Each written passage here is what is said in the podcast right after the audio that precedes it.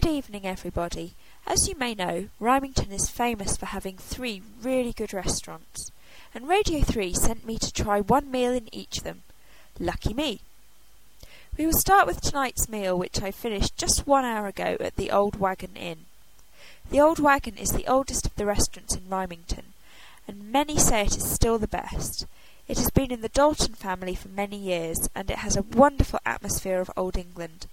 I went for a traditional dinner, starting with vegetable soup and going on to roast beef and potatoes. For dessert, I had a traditional English pudding. Yesterday's meal was completely different. Not many people are familiar with African cookery, and I must say it was a surprise to me as well. The meat dishes were very rich and strongly flavoured, and the vegetables were of a kind I have never seen before. We ate it all with a type of thick porridge called sadza, which is made from corn. It was delicious. I wasn't really keen on the dessert, which was a type of ice cream with a very unusual flavour.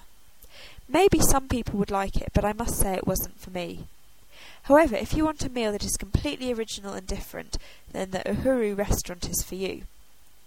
On Saturday, I went to Chef Luciano's restaurant on the other side of town.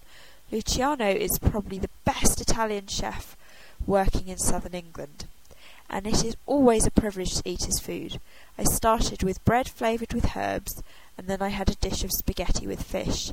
It sounds very ordinary, but the flavours were very strong and wonderful. The main course was beef, served in the traditional Italian style. It tasted completely different from the English beef which I had this evening, although that too was excellent. So, which restaurant would I recommend? Well, I have to say it's up to you. Whichever one you go to, you can be certain of a really good meal. The service at all restaurants was top class. There was also a very good selection of wines available, although if you're feeling adventurous, you could try some of the African beer at Uhuru. I must say that the people of Rymington are lucky to have such good restaurants in their town, and it attracts a lot of tourists.